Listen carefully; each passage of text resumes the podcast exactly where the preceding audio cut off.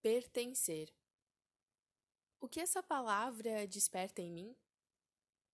Vem comigo na descoberta.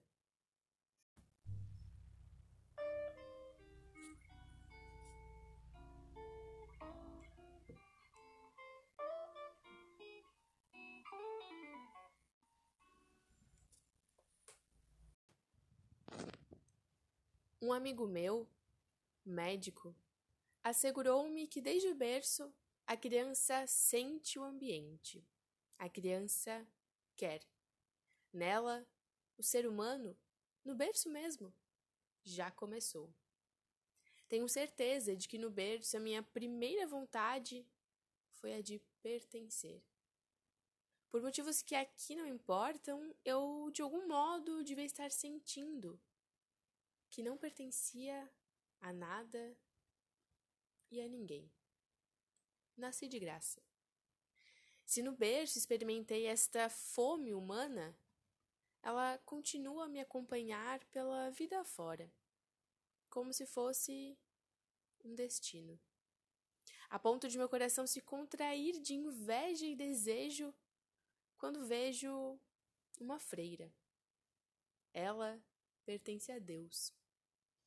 Exatamente porque é tão forte em mim a fome de me dar a algo ou a alguém, é que me tornei bastante arisca. Tenho medo de revelar de quanto preciso e de como sou pobre. Sou, sim, muito pobre. Só tenho um corpo e uma alma, e preciso de mais do que isso. Com o tempo, sobretudo os últimos anos, Perdi o jeito de ser gente. Não sei mais como se é.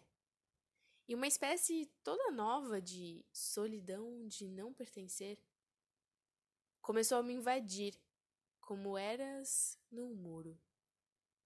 Se meu desejo mais antigo é o de pertencer, por que então nunca fiz parte de clubes ou de associações? Porque não é isso que eu chamo de pertencer.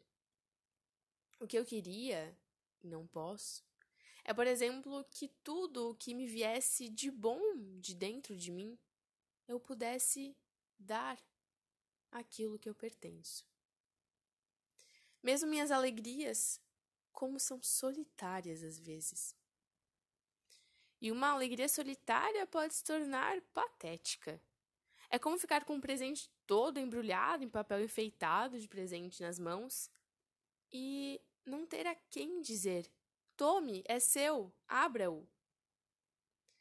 Não querendo me ver em situações patéticas e por uma espécie de contenção, evitando o tom de tragédia, raramente embrulho com papel de presente os meus sentimentos.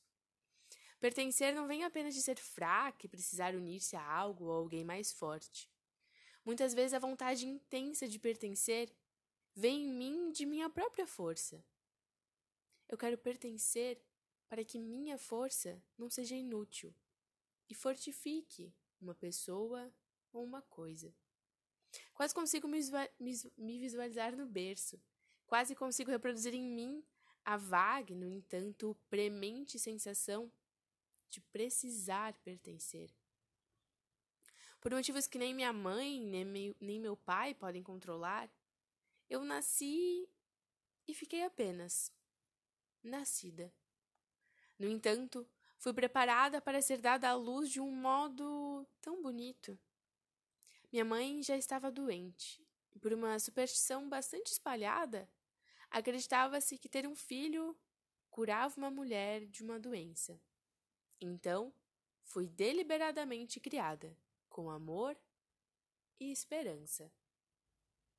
Só que não curei minha mãe e sinto até hoje essa carga de culpa. Fizeram-me para uma missão determinada e eu falhei. Como se contassem comigo nas trincheiras de uma guerra e eu tivesse desertado. Sei que meus pais me perdoaram por eu ter nascido em vão e tê-los traído na grande esperança. Mas eu, eu não me perdoo. Quereria que simplesmente se tivesse feito um milagre. Eu nascer e curar minha mãe. Então, sim, eu teria pertencido a meu pai e a minha mãe. Eu nem podia confiar a alguém essa espécie de solidão de não pertencer. Porque, como desertor, eu tinha o segredo da fuga, que por vergonha não podia ser conhecido. A vida me fez de vez em quando pertencer, como se fosse para me dar a medida do que eu perco não pertencendo. E então eu soube. Pertencer é viver. Experimentei-o com a sede de quem está no deserto e bebe sôfrego os últimos goles de água de um cantil. E depois a sede volta. E é no deserto mesmo que caminho. Pertencer. Clarice Lispector.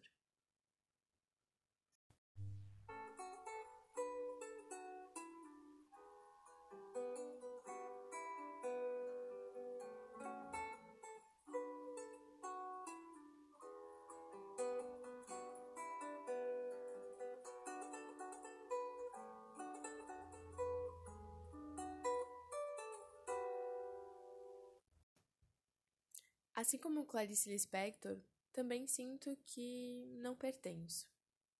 Esse ano inteiro tem sido uma busca por fazer parte. Em janeiro eu me sentia avulsa e desconectada de todo mundo. Na época eu registrei. Queria escrever coisas mais bonitas, mas o que mora em mim agora são sentimentos solitários, que mal e mal com essa página se permitem partilhar. Não comentei com ninguém como realmente me sinto. Há quanto tempo escondo as minhas profundezas? Postos com um fundo distante e silencioso. Não sei dizer se cobertos com água me inundando ou simplesmente vazios e escuros. Eu sinto que falta algo. Talvez uma pessoa, talvez um prazer um algo a mais para preencher essas lacunas, para dar ouvidos aos meus gritos a tempos reprimidos. Não berro porque não quero incomodar quem se dispõe a ouvir, e também porque não sinto que o esvaziar da garganta vai permitir o encher do coração. Hoje, em novembro, os sentimentos continuam bem parecidos. E relendo essas palavras, depois de tantos meses na busca por alguma coisa a qual pertencer, penso que talvez a única coisa que descobri pertencer é a mim mesma. Mas não no sentido literal da palavra, fazer parte de. Porque quando olho para essa perspectiva, é claro que eu pertenço a muitas coisas. Vários projetos da faculdade, grupos de amigos, família. Todos os espaços que eu ocupo e as relações que mantenho tem um pouco de pertencimento meu. Para cada um deles se apresenta uma parte de mim, a necessária ou cabível para aquele contexto, aquela que eu permito estar. Mas, como a inteira que eu sou, nada disso preenche o que a palavra pertencer me faz sentir. E perceber que muito daquilo que eu escrevi em janeiro, depois de um ano inteiro, se mantém, foi um lembrete do porquê eu decidi tirar o Na Descoberta do papel. Eu queria, claro, que o primeiro episódio fosse sobre algo mais espirituoso, alegre. Até pensei em usar outra gravação com um tom mais leve. Mas não seria justo. Nem comigo, nem com os meus gritos abafados, e nem com o que o, o projeto representa para mim. O objetivo aqui é retirar camadas e não acrescentar. Provavelmente o que eu escrevi continuou fazendo sentido porque eu optei até agora por manter os silêncios. E dentro da minha inquietude foram longos meses de muitos aprendizados e reflexões sobre quem eu sou e o que eu quero. Claro que tem todas as benesses do autoconhecimento, de saber os meus limites, dos meus escapes e dos tipos de relações e situações que eu aceito para mim. Mas a verdade é que às vezes simplesmente cansa. Cansa porque muito dos nãos que eu digo para aquilo que destoa do que aprendi a reconhecer como necessário ou suficiente para mim, acabam por me afastar ainda mais de pertencer a algo além de mim mesma. Parece que eu criei uma muralha ao meu redor que, tudo bem, me protege do que não convém aos meus valores, aos meus gostos, mas também bloqueia encontros e conexões. E como o conjunto denso de tijolos que é, pesa. Um peso que não sei se vem de dentro ou de fora, mas que parece reprimir cada vez mais uma parte de mim.